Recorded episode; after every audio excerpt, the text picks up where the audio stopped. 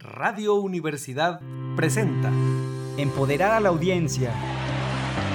Lograr mejores negocios. Ventas es igual a ingresos. Ofrecer contenidos confiables. Y de hecho, tanto la primera como la segunda plataformas deben ayudar a encontrar trabajo. Dos por uno. Un espacio accesible, enfocado y ágil. Con el experto y optimista Miguel del Río. Bienvenidos.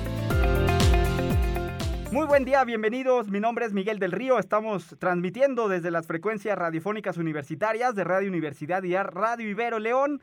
También en vivo desde internet, desde el sitio oficial radio y televisión.uslp.mx y por supuesto las redes sociales. Bienvenidos.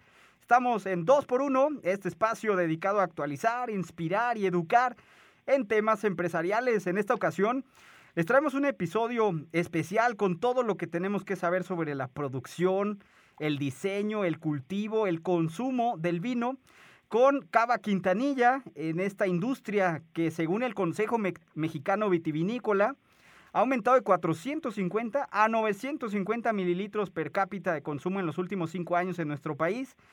Así que pues tenemos un episodio por demás, por demás interesante. Les recuerdo que cada uno de estos episodios está disponible en Spotify, en Apple Podcasts, en Amazon y en todos lados a través de la plataforma podcast. Así que comencemos nuestra entrevista del día de hoy. La entrevista. Reflexión y actualidad. Insight al aire. La voz de expertos. Quiero dar la bienvenida a Matías Sutrero, enólogo de la bodega Cava Quintanilla, ubicada en el municipio de Moctezuma, San Luis Potosí en el semidesértico altiplano potosino, que tuvo su primera cosecha en 2016 y es pionera en vitivinicultura y quienes acaban de ser premiados con medallas obtenidas en la octava edición 2022 de Global Wine de la revista El Conocedor. Bienvenido Matías y enhorabuena por la bodega Cava Quintanilla por estas medallas. Era de esperarse. ¿Qué, ¿Cómo toman, eh, antes de nada, cómo toman estas premiaciones, Matías? ¿Qué tal, Miguel? Bueno, ante todo, muchísimas gracias por el espacio. Eh, y sí, muy, muy contentos con, con estos últimos premios eh, que obtuvimos. La verdad se suman a, a, muchos premios más que afortunadamente hemos obtenido en las últimas cosechas, eh, tanto a nivel nacional como internacional. así que estamos muy, muy contentos, ya que es una, una herramienta muy, muy útil para para este gran crecimiento que tiene el, consumo de vino en México. Eh, así que este tipo de premios nos dan, nos dan la pauta y nos dan el primer paso hacia el cliente, así que está, muy, muy bueno. Oye, y hablando, hablando precisamente ahí de, de las premiaciones, bueno, algunos tenemos ahí la fortuna de conocerlos, de haberlos probado. Eh, y es por supuesto de esperarse que estas sean algunas de muchas otras premiaciones que ustedes logren. La verdad es que pues se ve, se ve, como consumidor se ve el trabajo ahí que, han hecho y por supuesto tú como enólogo. Pero nos podrías dar una breve reseña para aquellos que nos escuchan y no conozcan Cava Quintanilla, como una pequeña reseña de la empresa, la, dónde está ubicada, por ejemplo, por qué ahí, eh, qué variedades tienen, qué vinos producen. Eh, ¿Nos puedes dar una pequeña reseña sobre Cava Quintanilla, Matías? Claro que sí. Eh, bueno, Cava Quintanilla surge eh, principalmente del conocimiento en agronomía, mm. en la agricultura, principalmente del, por parte del director de la empresa. El director de la empresa es un productor de principalmente de jitomate y pimiento, lleva 50 años produciendo, es una gran, gran historia agrícola. Eh, y fue allá por el 2010 que en uno de sus viajes eh, visitó algunos viñedos en Europa y decidió preguntar cuáles eran las, las condiciones de clima o las o las herramientas que se necesitaban para obtener una, una muy buena calidad de uva para vino. y, y, fue sacando conclusiones, ¿no? Eh, fue comparando lo que le decían por allá con algunas condiciones que se tienen en esta zona y dijo, bueno, ¿por qué no probar? ya que muchas coincidieron. Eh, afortunadamente. Entonces, por allá del 2011 se plantaron las primeras 20 hectáreas de, viñedo de tipo experimental. Fue una extensión bastante grande, digamos, para, para hacer algo experimental fue, fue una gran apuesta. Y en esas 20 hectáreas se, se, plantaron las 14 variedades, que son las mismas que seguimos trabajando hasta ahora. Todas se comportaron muy, muy bien eh, tuvieron un desarrollo tanto en campo como los resultados para vino muy, muy buenos. Eh, y si bien a los tres o cuatro años de plantadas las viñas dan los primeros frutos y se pueden vinificar, eh, decidieron ser pacientes y lanzar al mercado la cosecha del 2016, procurando tener unas plantas un poco más equilibradas y un mejor resultado. así que desde del 2016 hasta hoy eh, se ha incrementado mucho la producción y se han, se han obtenido excelentísimos resultados. Oye, ¿y qué, vinos tienen, por ejemplo, o cuántas variedades de vino tienen eh, comerciales eh, eh, Cava Quintanilla? tenemos tres, tres líneas de vino. una de esas líneas se llama Nicole, que tiene dos productos, un rosado semidulce y un vino espumante. Luego tenemos nuestra línea Laberinto, que es la, línea, por así decirlo, un poco más masiva o comercial, la, que producimos en mayor cantidad y, es una de las marcas que más nos ha dado a conocer. Eh, en ella tenemos em, dos vinos blancos, un Sauvignon Blanc 100%, un Gewürztraminer 100%, tenemos un vino rosado seco, un Malbec 100%, un Nebbiolo 100% y un blend de tres variedades de Cabernet Sauvignon, Merlot y Tempranillo.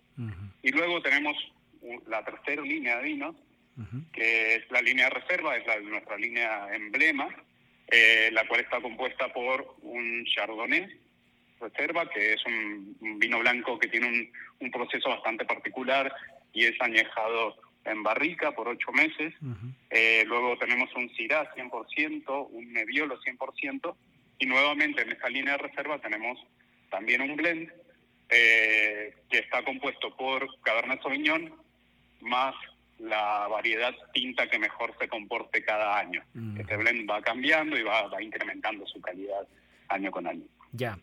Y, por ejemplo, ¿en dónde están disponibles? Por ejemplo, para todos los que nos escuchan eh, aquí en San Luis y fuera de San Luis Potosí, ¿dónde, dónde está disponible Cava Quintanilla? Eh, bueno, eso, está clasificado por productos. las líneas comerciales, la línea Nicole y la línea Laberinto, principalmente las pueden encontrar en cadenas de supermercados, por ejemplo, Chedraui, y HB, City Market. Eh, y ya ciertas etiquetas selectas eh, se venden directamente a restaurantes o también en hoteles, en cadenas de hoteles en lugares turísticos. Oye, a ver, una, una pregunta, ya que tú te la sabes aquí muy bien, todo esto de la de toda la enología detrás del vino, el diseño, el desarrollo, la producción. Eh, ¿Y cómo ves el consumo, por ejemplo, en, aquí en, en lo que te toca ver? Eh, ¿Hay fechas en las que se consume más? ¿Hay eh, vinos que se consumen más? ¿O cómo, cómo decides, por ejemplo, esta mezcla de diferentes líneas de productos? Es decir, ¿cuál es la, la brújula que te ayuda a determinar un, un, un, chardonnay seco, pero un blanco dulce, pero un rosado dulce, pero un espumante? ¿Cómo, ¿Cómo sería, por ejemplo, este análisis o esta parte de poder determinar no nada más las líneas que tienes al día de hoy, sino a futuro, por ejemplo, qué líneas tú vas eh, ahí identificando que hay que desarrollar, que hay que combinar variedades, etcétera. ¿Cómo, ¿Cómo se hace ese razonamiento, si nos puedes ayudar a entender de dónde nace esta línea de producto? Eh, ok, es un análisis muy, muy complejo en, principio lo que hay que, analizar muy bien es el terruño, de dónde viene el terruño, se le dice al, lugar geográfico y a las condiciones de clima y intervención humana que hacen eh, que un producto sea particular. Eh, empezando por eso, uno puede ir analizando cómo se van comportando las diferentes variedades en, esta localidad puntualmente y uno puede determinar cuál es el mejor camino o cuáles son las variedades que mejor se comportan o cómo se van comportando esas variedades para elaborar diferentes productos. Ya.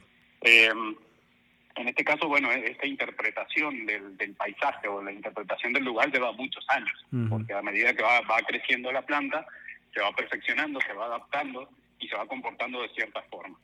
A partir de ahí, nosotros podemos juzgar, por así decirlo, la, fruta que vamos a obtener y a partir de ahí se empieza a diseñar el vino que se puede obtener con esa calidad de fruta.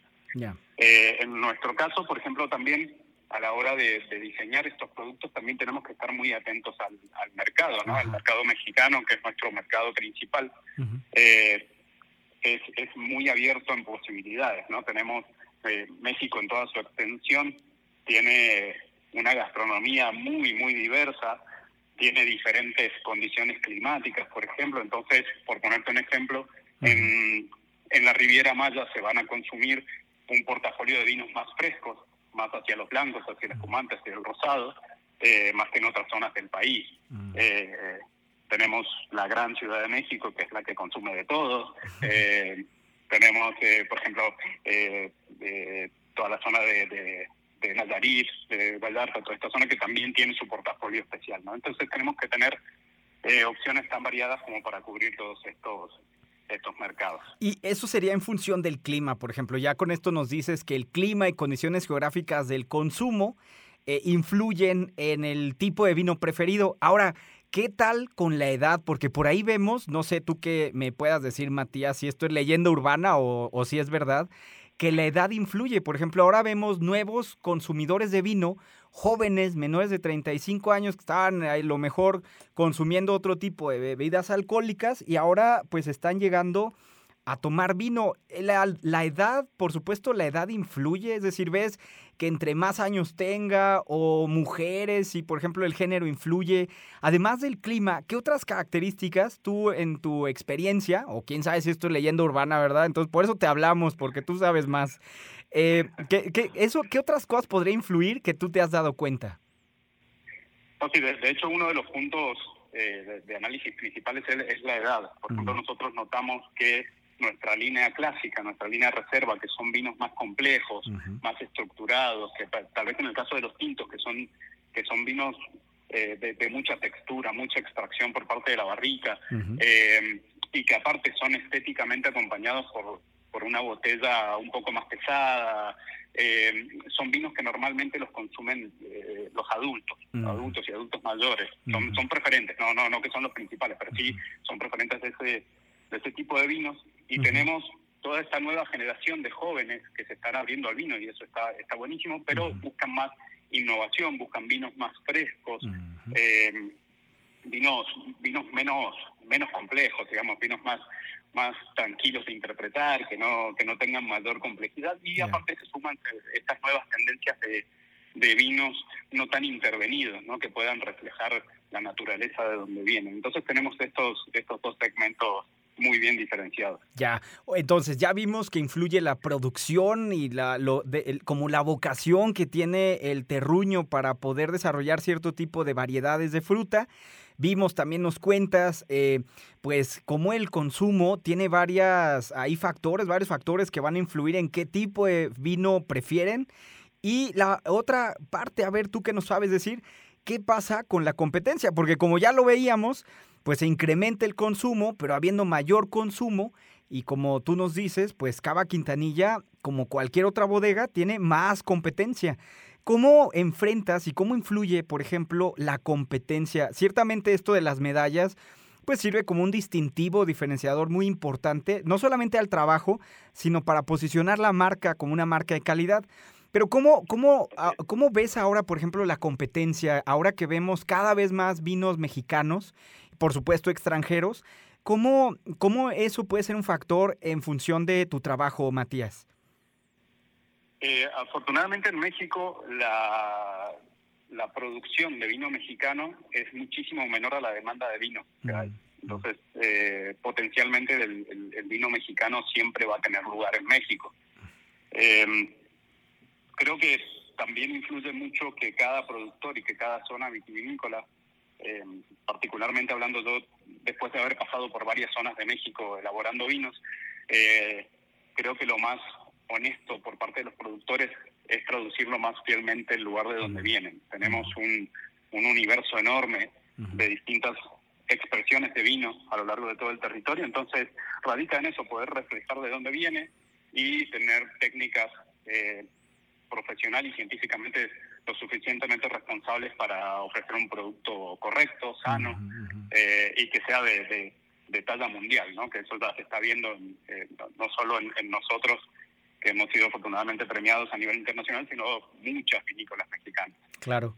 Oye, oye Matías, Matías Utrero, enólogo de la bodega Cava Quintanilla, ¿hay modas?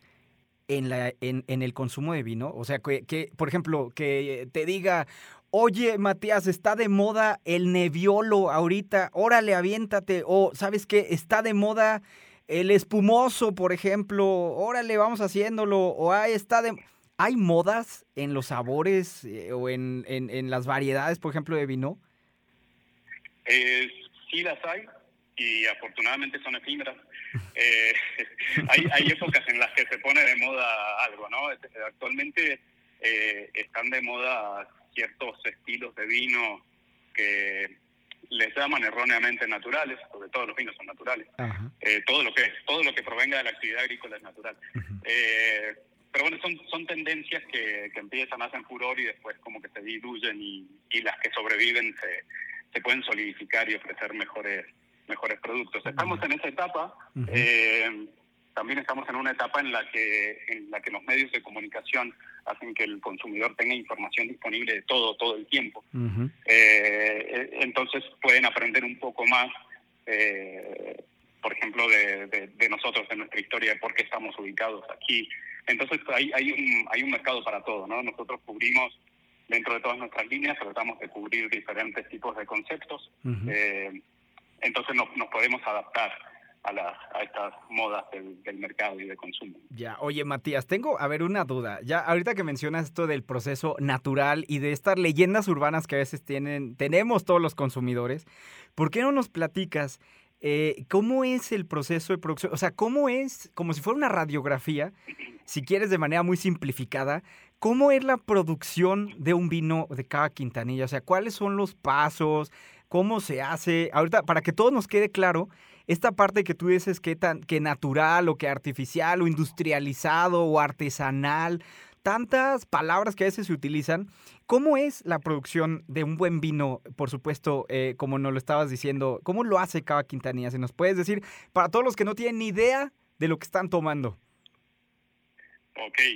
Eh, bueno, difícil de, de, de resumir, ¿verdad? claro. Es un, es un, proceso muy, muy complejo. Oye, aparte, eh, o sea, imagínate que tú eres como el chef de los vinos y te estoy diciendo, a ver, pero dinos en tres pasos, o sea, es como una grosería, ¿estás de acuerdo? pero si pudieras simplificarlo a alguien que no tiene ni idea, un nuevo consumidor que nos esté escuchando, ¿Cómo sería el proceso? Yo sé que es una grosería simplificar, discúlpame Matías, pero tenemos que hacerle saber a todos.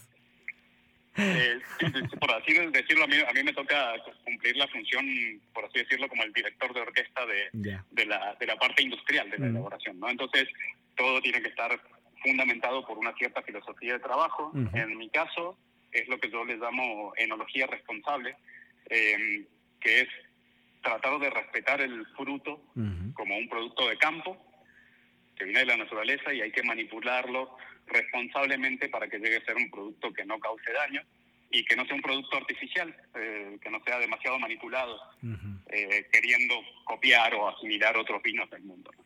Eso principalmente. Pero bueno, en cuanto al proceso, eh, el proceso del vino empieza en la cosecha, la, la, cosecha de la uva, que también lleva todo su ciclo anual de crecimiento, de maduración. Eh, pero el paso uno es la cosecha. Uh -huh. Una vez que se cosecha la uva, la uva se separa eh, de, dentro de lo que es su racimo, que es como la parte íntegra que viene en la planta, se separan uh -huh. los granitos de uva, se separa la parte vegetal, esa parte vegetal se, se regresa al campo como nutriente natural uh -huh. y trabajamos con los granitos de uva. A ver, alto, espérame, espérame. Granitos... Tengo que hacerte un, un paréntesis súper rapidísimo porque eso también es otra leyenda urbana. La, las sí. uvas que nosotros nos comemos cuando estamos ahí dando los 12 deseos en el 31 de diciembre, las uvas que traemos para la mesa, ¿qué diferencia tiene o no hay diferencia con las uvas que, por ejemplo, tú utilizas para, para, la, para el vino? Yo sé que es una pregunta okay. bien básica, pero de esto tenemos que aprender juntos todos los que nos están escuchando. ¿Qué, qué sería, ¿Qué sería esa diferencia? Nada más ahí haciendo un pequeño paréntesis son, son dos géneros muy diferentes. Una, el, el género de uva eh, o el tipo de uva para uh -huh. consumo en fresco es diferente de las de vinificación. Uh -huh. eh, porque las, las, uvas de vinificación tienen ciertos compuestos que les llamamos de interés enológico uh -huh. o de interés para vino, y las uvas en fresco tienen otros compuestos de interés de consumo en fresco. ¿Y, y cómo diferentes. son? Por ejemplo, si tú te comes un, una chardonnay o un nebbiolo, así una uva, ¿a qué te sabe o qué tiene o es, cómo es? A ver, platícanos, para todos los que no lo hemos hecho.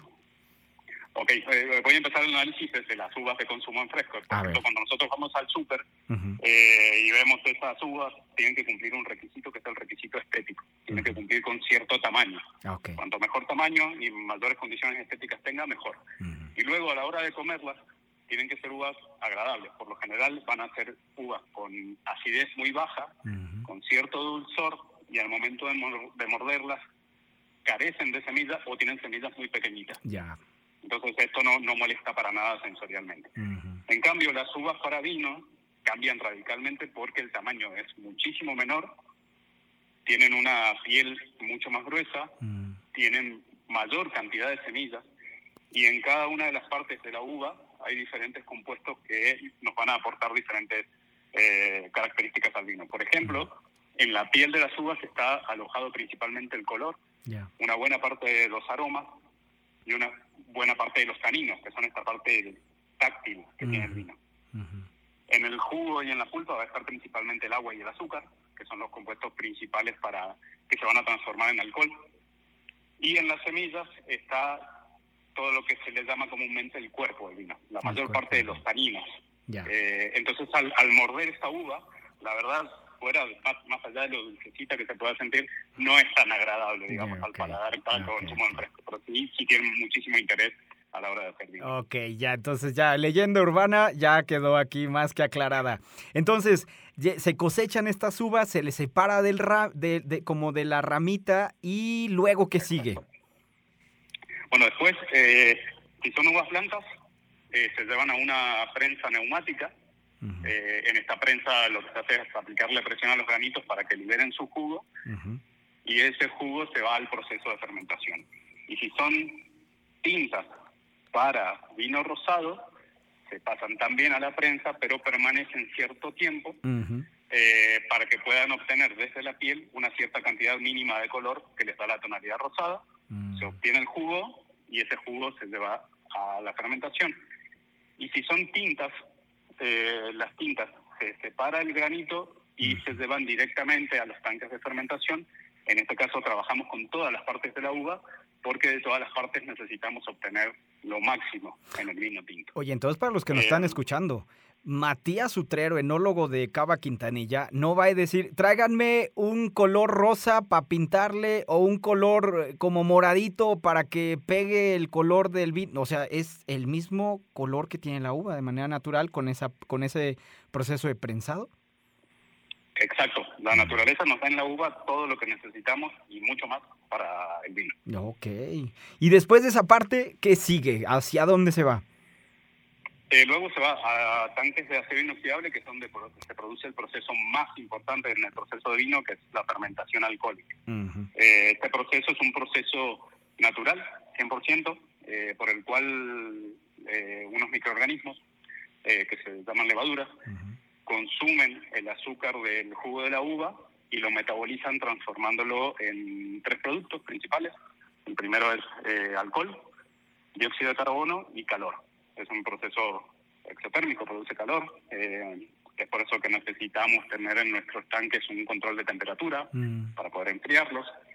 Eh, pero este, digamos, es el, el proceso principal. Durante este proceso nosotros también vamos a tener eh, otras re- otros procesos, por ejemplo, de revelación de aromas, de extracción de color, Ujú. extracción de taninos, eh, que son todos los compuestos que en conjunto van a conformar lo que se interpreta o lo que se puede percibir en el vino final. Si, si, algo, si algo sale mal en esa etapa, ¿tú te puedes dar cuenta? Eh, sí, sí, sí, de hecho este, esta etapa es la más crítica, Mm. digamos, en esta, en esta etapa que dura desde el mes de julio hasta, hasta septiembre casi. Eh, es, es la etapa donde tenemos que estar 24/7 monitoreando todas las fermentaciones porque un error eh, durante esta etapa es fatal, es totalmente fatal. Podemos perder toda la producción, entonces tenemos sistemas de monitoreo, tanto físico, químico y microbiológico, eh, para poder dar un seguimiento a esta fermentación. Aparte de esto, esto está acompañado de el análisis sensorial, que en esta etapa, por ejemplo, yo lo hago dos veces al día. Todas las fermentaciones se prueban para ir eh, para ir interpretando un poco la extracción de los compuestos de interés Ujú. o para detectar si algún parámetro se está se nos está yendo de las manos. No hay que olvidar que esto, como, como es llevado a cabo por microorganismos, es un proceso natural, nosotros somos algo así como espectadores de lo que está pasando y de alguna forma podemos controlar ciertos parámetros. Ciertos parámetros. Oye, pero aparte, ¿eso tiene alcohol? ¿No? O sea, ya, ya tiene cierto grado alcohólico y lo pruebas dos veces al día. Eh, sí, pero en este caso o sea, lo que se hace es una lo que se le llama degustación técnica, eh, que también se hace con todos los vinos terminados, digamos, a lo largo del año. eh, mínimo cada 15 días tengo que probar todos mis tanques y todas mis barricas. Oye. Oye, Matías, la- yo, yo creo sí. que va a haber más de uno que va a buscar su vocación haciendo lo que tú haces que te están escuchando en este momento. ¿eh? Ojalá que sí, ojalá que sí. Eh, sí, pero como, como te decía, la, la- la degustación técnica es una, una evaluación sensorial en la cual no se, el vino no se traga. Claro. Es una, Ah, una evaluación de tipo eh, visual, olfativa y gustativa, pero en la parte gustativa se- el producto se lleva por todos los sectores de la boca, interpretando diferentes sensaciones y, y no se traga. No, Oye, pero, pero ahí en ese punto no le falta, no sé si todos sean así, ¿verdad? No sé si todos tus vinos vayan a barrica, pero no le falta como aclararlo, como, como la barrica, o sea, incluso en ese punto te puedes dar una idea de los procesos que siguen, pero hasta ahí sí puede hacer un corte, o sea, sí, sí se puede, por ejemplo. Sí, en, en este caso de, de la fermentación, que es el, el proceso principal, es una de las etapas iniciales igualmente del vino. ¿verdad? Luego de la fermentación, una vez que, que termina la fermentación, que este final de fermentación significa que la levadura se quedó sin comida, consume todo- todos los azúcares del jugo y este alcohol que produce la levadura es el factor de muerte de la levadura. Entonces eh, ya no puede seguir metabolizando y ahí damos por terminada la fermentación. Claro. Y ahí en adelante vienen procesos de eh, que se les llama clarificación o estabilización, que es permanencia en tanques para los vinos jóvenes o que no o que no tengan influencia de madera, Ujú. o los mejores vinos tintos, por ejemplo, y el, Claro. la- el mejor lote de vino blanco se van a barrica cierta cantidad de meses. Claro, vamos, vamos, este- va- va- vamos a hacer aquí una, una pequeña pausa, si te parece. Vamos, estamos llegando a esta primera mitad y ahorita nos platicas qué sigue para poder estabilizar el vino y pues qué sigue, a ver igual si lo seguimos probando aquí en esta parte eh, eh, del proceso. Y bueno, vamos a una pequeña pausa, regresamos aquí con Cava Quintanilla, aquí en Radio Universidad. Volvemos. Estamos de vuelta, estamos de vuelta con Matías Utrero, enólogo de la bodega Cava Quintanilla, aquí de San Luis Potosí, en el semidesértico altiplano potosino, que nos está revelando todas estas, a veces, leyendas urbanas que tenemos sobre el vino. Y nos quedamos en una pausa eh, dramática, porque ya una vez que ha pasado por estos tanques y la levadura y se prueba, pues sigue entonces el- un siguiente proceso que pues, se aclara el vino, se va a estabilizar el vino y es quizás como ponerle un fashion emergency a lo que tenemos nosotros ahí listo antes de comercializarlo. Nos quedamos ahí, Matías, justo en esa parte eh, muy, muy importante donde el vino cada vez nos va a enamorar más sensorialmente. ¿Qué sigue ahí en esa parte, Matías? Eh, ok, bueno, después sigue la etapa de, de conservación, que si la, si la tuviéramos que definir a grandes rasgos, que es la etapa de conservación del vino. Eh, es una etapa que aquí vuelvo a, a retomar lo de la filosofía que manejo a la hora de hacer vinos, que es la- Ujú. esta, esta, esta enología responsable y con una intervención responsable del producto. Eh, si nos remontamos a los, a los métodos ancestrales de, de elaboración de vino, eh, el vino al llegar a esta etapa también se conservaba en diferentes tipos de depósitos, principalmente en, en barricas o en ánforas de, de barro. Y pasaban todo toda la etapa de invierno, toda la etapa de frío, en plena quietud, en plena conservación.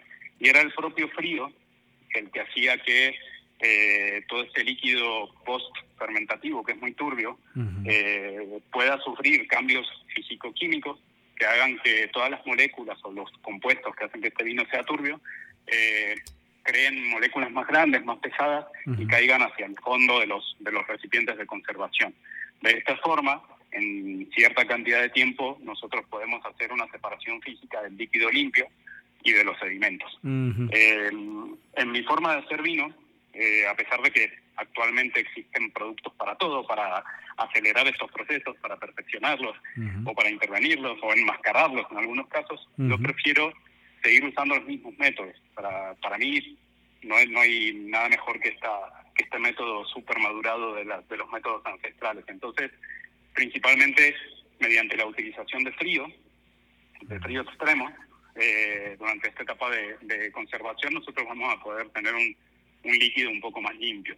Entonces, al cabo de algunos meses, eh, se puede ir probando y se pueden ir revelando ciertas características de aroma, de sabor, de textura, muy interesantes que nos van a permitir clasificar por eh, diferentes niveles de calidad de los vinos. De esta forma, todos los que sean de calidad superior se pueden clasificar para que vayan a una segunda etapa de guarda, que es la guarda en barrica, por ejemplo.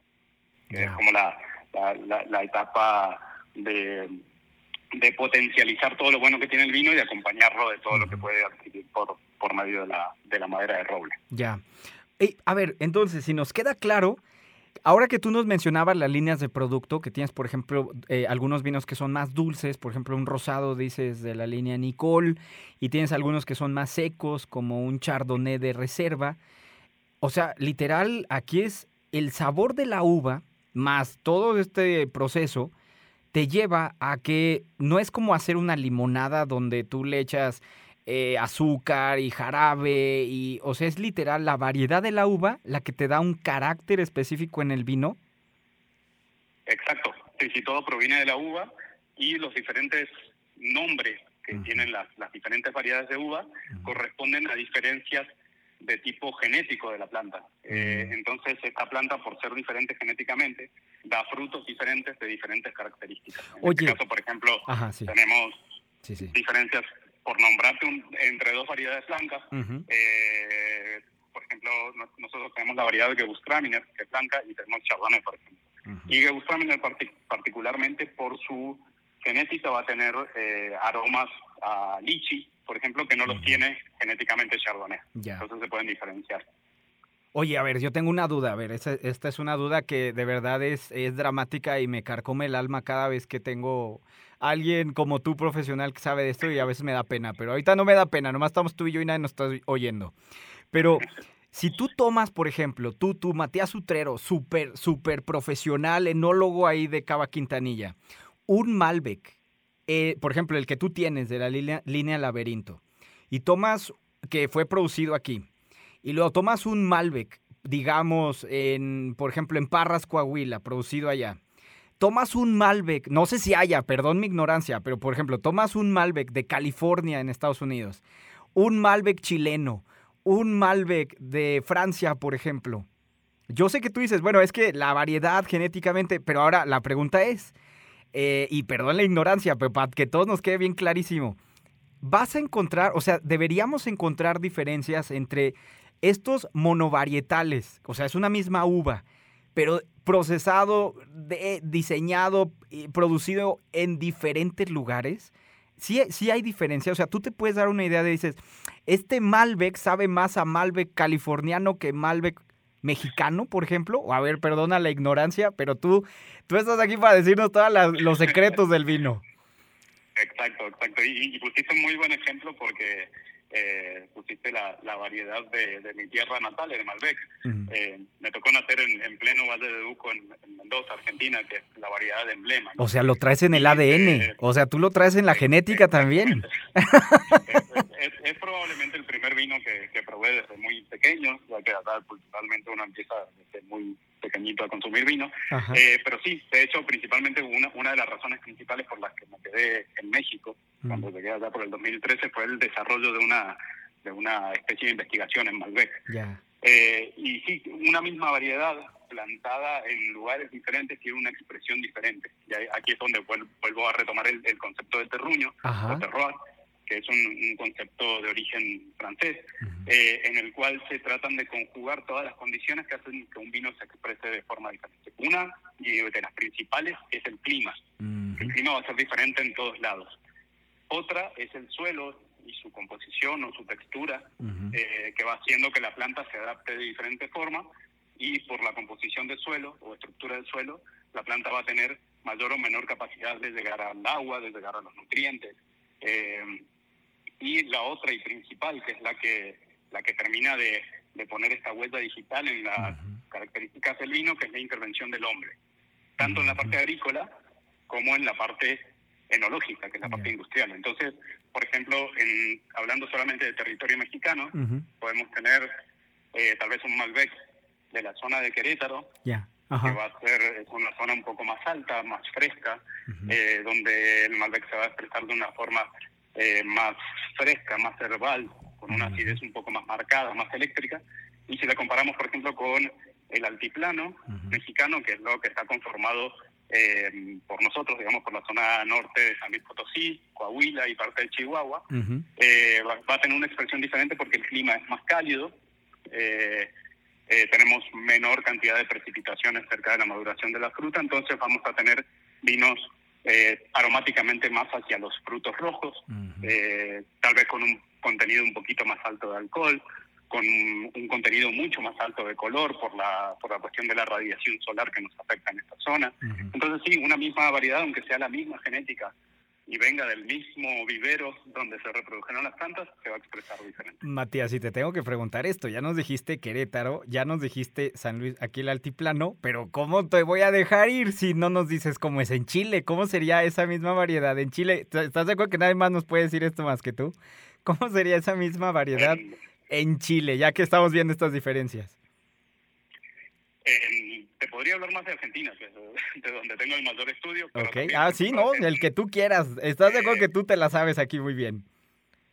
Sí, por ejemplo, eh, podemos podemos eh, tomar dos características principales de lo que es hemisferio sur. Eh, si hablamos de, eh, es más, me puedo ampliar a hablar de Argentina, Chile y Uruguay, Ah, que son ok. como los tres referentes principales de, de vitivinicultura en el cono sur. Eh, la vitivinicultura en, en Mendoza está principalmente afectada e influida por la cordillera de los Andes. Eh, ahí todos los viñedos están plantados desde zonas muy altas en la cordillera hacia la pendiente. Eh, sumado a esto, eh, los, los viñedos se riegan desde el deshielo de glaciares de la propia cordillera de los Andes. Entonces, la composición del suelo, eh, que están principalmente formados por aluviones desde la cordillera hacia abajo, eh, más la disponibilidad y la y, la, y, y todas las condiciones climáticas que lo que lo conforman van a tener ciertas características. Ujú. En algunos viñedos de Chile hay una influencia marítima desde el Pacífico, principalmente. Eh, aquí esto también da una impronta diferente y, por ejemplo, en Uruguay tenemos la influencia del Atlántico.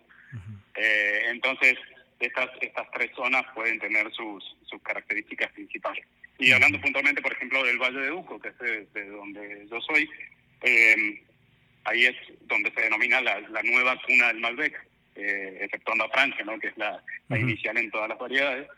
Eh, pero allí el Malbec encontró un lugar muy cómodo para crecer. Eh, es un, un lugar que por la marcha climática de todo el año permite que la planta desde su brotación eh, después del invierno hasta la maduración de los frutos tenga todas las condiciones casi, casi, casi ideales para, para tener el mejor Malbec del, del mundo. Ay, muy bien, oye, súper interesante. Ahorita que lo mencionabas, Matías, ¿todavía existe esta diferencia, sobre todo entre los consumidores, entre nuevo mundo y viejo mundo? ¿O cada vez ves como más democratización en el consumo del vino? ¿Todavía hay esta diferencia entre nuevo mundo que incluso, o sea, como es blanco y negro, ¿no? Estos vinos son de eh, Australia, de, por ejemplo, de Sudamérica y viejo mundo como España o Francia, ¿todavía hay esa diferencia? ¿Es significativo todavía eso, ese tipo de clasificaciones que se hace? Eh, sí, como, como bien dices, y, y utilizaste muy bien la palabra, está democratizado actualmente, también por, por una cuestión de los medios de comunicación, que nos permiten tener acceso a todo. Eh, pero sí está muy marcada la diferencia, digamos, en el, en el viejo mundo yo siempre encuentro la referencia de, de cada tipo de vino o de cada variedad de vino, eh, porque el viejo mundo no en vano tiene cientos y cientos y cientos de años cometiendo errores y perfeccionándose. Eh, el, el viejo mundo asimismo está sujeto a mayor cantidad de regulaciones y de reglas, ¿no? entonces uno puede también tener esa referencia de que los vinos resultantes eh, provienen de una muy muy estricta ley, por así decirlo. Y en el nuevo mundo es un poco todo un, un poco más libre, ¿no?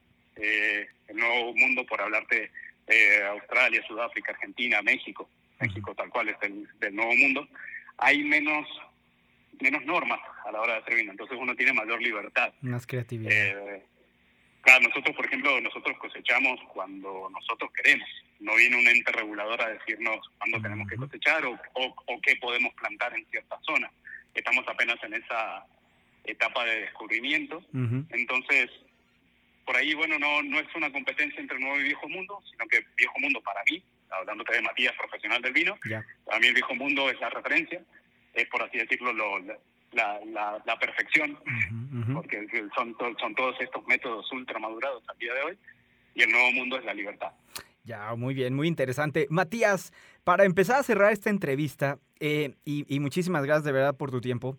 Eh, ahora, tú nos mencionas que en buena medida lo que, lo que tú haces ahí en Bodega Cava Quintanilla, pues tiene que ver con estas, eh, estos insumos que es tu fruta y el clima y, la, y todas estas condiciones. Pero al final del día, pues es tu receta única, ¿no? Es la receta que hace Cava Quintanilla y ofrece a sus consumidores. Y si fuéramos a ver si en esta metáfora nos entiende ahí esta pregunta aquí con, con, con nuestro enólogo de Cava Quintanilla, si fueras un chef, pues necesitas una receta única, algo que le dé, como tú dices, una expresión auténtica, original, donde va no solamente todo tu conocimiento, sino también tu creatividad como enólogo de Cava Quintanilla. ¿Cómo, cómo es esta, eh, como tú lo mencionabas al inicio, como un director de orquesta? Pero al final este director de orquesta, así como el chef, pues necesita diferenciarse, necesita ser auténtico y que esta experiencia sensorial con Cava Quintanilla sea única. ¿Cómo serían estas, esta parte donde eh, tú podrías identificar estos elementos diferenciadores de la melodía que tú como enólogo tocas cada vez que estás haciendo una línea de producto de cada una de estas variedades? ¿Cómo, cómo sería estos rasgos distintivos? ¿Por qué te lo pregunto? Porque estoy seguro que es como el gran orgullo tuyo y de tu compañía en, tu en la filosofía que tienen, porque al final es algo único que quieres que tus consumidores valoren, interpreten, perciban como este gran esfuerzo que está haciendo en, en el trabajo que se hace. ¿Qué elementos son en esta eh, sinfonía única que tiene cada Quintanilla, Matías? Eh, qué difícil, qué difícil pregunta, pero, pero sí, es, parte de lo que hacemos en el día a día, ¿no? Eh, por ahí el, el, objetivo profesional que yo tengo es que eh, en un futuro poder perfeccionar y solidificar tanto esta zona eh, que nos permita que algún consumidor con cierta experiencia pueda probar el vino a ciegas y pueda decir, ah, ok, este vino estoy seguro que es de San Luis Potosí y que se acaba Quintanilla, ¿no? tratar de imprimir en el producto este paisaje, que sea un, que sea un producto que contenga paisaje, que contenga un lugar y que contenga una, una sumatoria de clima, de expresiones eh, suficientes como para poder diferenciarte, ¿no? Y, y siempre eh, nunca nunca dejar de lado que es un que es un alimento, ¿no? Eh, y que tiene que ser algo sano. Entonces, sumando estas dos premisas fundamentales, que es respetar el terruño y respetar al consumidor, que nos logren identificar en una degustación a ciega. Claro, porque al final del día lo que buscas es no ser un vino igual a otros nebiolos, no ser el mismo vino igual que otros, o sea, al final tener una característica única. Y en ese sentido, ahí sería lo importante.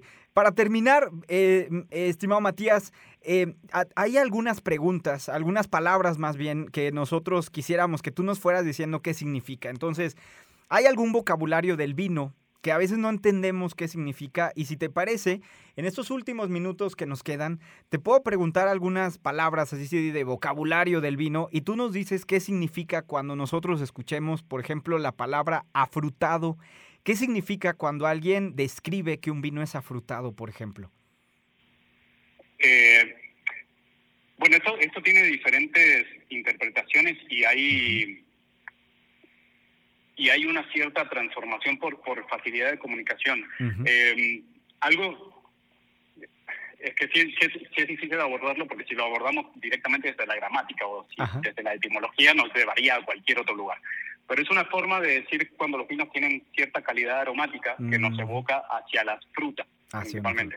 En este caso, por ejemplo, si hablamos de nuestro portafolio, nuestra línea laberinto es la que corresponde más a esa, característica, porque son vinos que o no tienen paso por madera, como es el caso de Sauvignon Blanc, eh, Gewürztraminer y el rosado, o tienen un ligero paso por madera. Entonces, como esta influencia de la madera de roble es mínima, Mm. permite que las características frutales del vino tengan el mayor protagonismo en la copa a la hora de, de- de interpretarlo. Eh, la, in- la interpretación errónea que Ajá. se suele dar de esto, y- y, la voy a mencionar porque porque es muy muy común, eh, es que es para no decir vino dulce, quienes elaboran vinos dulces, Ujú. para no decir dulce porque está un poco mal visto dentro del medio de los consumidores, eh, optan por decir afrutado, pero es totalmente errónea. Ah, ok, muy bien, ahí está, ahí está. pa- pa- ahorita todos los que nos están escuchando y van a una cita romántica, ya tienen que saberse estas palabras. ¿Qué es eso de la añada, Matías? ¿Qué es eso de añada? ¿Qué significa eso? Eh, la añada corresponde eh, principalmente al año de cosecha del vino. Eh, cuando nosotros con- compramos una botella del vino, eh, podemos ver en el frente de la botella la marca, la variedad, ciertas características, y nos dice el, eh, un dato de año. Ese año corresponde al año en que se cosechó la uva. Oye, y de. Cava Quintanilla, ¿hay algún año que nos pidas que estemos buscando? O to- Yo sé que todos los años son buenos, ¿verdad? Pero habrá un año donde tú como enólogo digas, ¿sabes qué? Yo sí voy a guardar estas 3, 5, 10 botellitas porque este año fue espectacular para alguna variedad en particular. Yo sé que todas, ¿verdad? Oficialmente me vas a decir, Miguel, todas, pero uno en particular. No, me, encanta, me encantaría de- decirlo, pero bueno, quien- quienes me conocen en el medio saben que soy bastante franco incluso hasta con mis propios vinos. Lamentablemente no todos los años son, son buenos, hay, hay años que, que ciertas condiciones climáticas hacen que, que, que no sean los mejores, la verdad. En este caso nosotros tenemos eh, muy, muy clara la idea de que si un año eh, a nivel de clima no nos da la mejor calidad en una cierta variedad, preferimos no sacarla al mercado en lugar de sacar una, una, una menor calidad, ¿no? Eh, pero sí hay, hay años que se ven un poco favorecidos por el clima principalmente. Eh, bueno, Al- ¿Alguna, ¿Alguna variedad de que tengan ustedes, alguna variedad en algún año para los coleccionistas? Es que así como hay gente que no- nos oye y no, no tiene ni idea, por ahí va a haber algunos coleccionistas que quieran tomarte la palabra. ¿Habrá alguna variedad de alguna uva de cada quintanilla que hay que ponernos a la tarea de buscar? Eh, por ejemplo, bueno, ahora estamos eh, a muy, muy poco de liberar la añada 2019 de algunos tintos reserva. Eh, en este caso, bueno, ya mandamos a concursar uno, uno de esos vinos, que es el Reserva Blend 2019, es un Mm. blend de Cabernet Sauvignon con Malbec, eh, que va a estar muy, muy bueno. El año 2019 fue un año muy caliente, muy cálido, y esto es algo benéfico para algunas variedades de tintas, principalmente, así que el año 2019 viene muy, muy, muy bien para, para tintos. Eh, Oye, ¿y estos, ejemplo, el estos que ganaron las medallas, por ejemplo, de cuál eran? Eh, bueno, en este caso es el que te menciono, Reserva Ujú. Blend 2019. Había uno, blanco, caso, ¿no? Y uno espumoso, creo. Ajá. Es el, bueno, el espumoso 2020 Ujú. y el más importante de todos estos, que es uno de los que se perfila a transformarse la- en la joya de nuestro portafolio, que es el Chardonnay Reserva 2021. En el año 2021 hubo un- una particularidad eh, en todo el territorio mexicano y fue que fue, fue un año relativamente fresco y muy lluvioso cerca de la maduración de las frutas. Entonces, eh, en, en este año tuvimos que manejar decisiones diferentes a la hora de cosechar, ya que fueron decisiones muy estratégicas. Entonces, lo- algunas variedades de, de, de- de blanco, en este caso el Chardonnay, tuvieron una cosecha un poquito más temprana que lo habitual. En este caso se traduce como un vino con una acidez un poco más fresca, un poco más presente, eh, tal vez menos características eh, de tipo de frutas de, de carozo, así como puede ser de Ujú. durazno, damasco, eh, pero sí más más de, de tipo floral, cítrico, herbal. Entonces es un vino que está interesantísimo y el panel de degustación que, que- que le tocó juzgarlo pudieron interpretarlo de esa forma y nos, nos otorgaron esta, esta medalla de oro. Entonces este, este tipo de características para nuestro Chardonnay, si en, dentro, dentro de algunos años hacemos una, una degustación vertical que se le llama, que es probar el mismo vino de diferentes años, vamos a poder eh, notar esta diferencia entre 19 y 20, que fueron años relativamente cálidos, Ujú. 21, que fue un año un poco fresco, y Ujú. 2022 vuelve a ser cálido. Entonces va a estar muy, muy interesante poder Oh, descubrir ya sabemos. cómo, cómo influye el clima dentro de la expresión de los vinos. Oye, pues hemos aprendido muchísimo. Yo he aprendido tanto que hasta ya me dio sed ahí ya, pero ahora sí, pero fue ahor- ahorita sí. Matías, ¿qué sigue para Cava Quintanilla? ¿Qué sigue para tus proyectos ahí como enólogo? ¿Qué sigue para la marca sí, para terminar? Eh, bueno, Cava Quintanilla está en, en plena etapa de, de crecimiento. De aquellas 20 hectáreas experimentales del, del año 2011 a la actualidad, hoy tenemos ya eh, 120 hectáreas plantadas. No todas estas hectáreas son produ- productivas aún. Eh, así que lo, lo que viene en el futuro cercano de Cava Quintanilla es eh, acoplarnos a este crecimiento enorme que hemos tenido, eh, adaptar todas nuestras instalaciones y seguir ofreciendo los, los mejores productos posibles. Se vienen varias cosas nuevas para el año próximo, eh, una línea especial de, de vinos experimentales o de ediciones limitadas que va a estar interesantísimo. Así que para 2023 tenemos un, ahí se, se agranda la familia de, de vinos de Cava Quintanilla. Mm, Muy bien, muy bien, muy interesante. De verdad, de verdad, muchísimas gracias. ¿Nos puede recordar, Matías Utrero, lo, eh, la información de contacto? ¿Dónde podemos encontrar el sitio de internet o la información de contacto que nos puedas eh, facilitar para todos los que nos escuchan eh, eh, sobre Cava Quintanilla? Eh, sí, sí, sí, nos pueden encontrar en nuestra web, es www.cavaquintanilla.com. Eh, allí hay información de todos nuestros vinos y está nuestra tienda en línea. Y si no, en redes sociales, arroba Cava Quintanilla. Muchísimas gracias, de verdad. Ya te dejamos porque tienes que ir a dar ahí una vuelta, no vaya a ser otra vez. Entonces tienes que ir a dar una vuelta ahí a los, a los vinos y sobre todo, sobre todo, eh, Matías y Cava Quintanilla, enhorabuena. Yo creo que la medalla preferida debe ser precisamente la preferencia del consumidor, pero nunca está, está de más este tipo de medallas que premian su trabajo, por supuesto, y que estamos seguros que se va a sumar a otras más en un futuro cercano. Felicidades, muchísimas gracias, Matías. Muchas gracias, Miguel, nuevamente por, por el espacio y sigan consumiendo vino mexicano. Claro que sí, salucita. Llegamos al final de nuestro episodio, esperando que lo que hayan escuchado se convierta en dinero y no se pierdan esta, este episodio cuando esté disponible en podcast esta misma semana. Gracias a la dirección de radio y televisión de la universidad y a nuestros colaboradores y especialmente usted por su sintonía. Nos escuchamos la próxima semana. Entre tanto, pásenla bien. Salucita con Cava Quintanilla. Buenas tardes. Radio Universidad presentó Dos por uno. Marketing y dinero. Negocios y branding. Estrategia y técnica. 2 por 1 Teoría y práctica. Eficacia y eficiencia. Arte y Ciencia. Hasta pronto. Bye bye.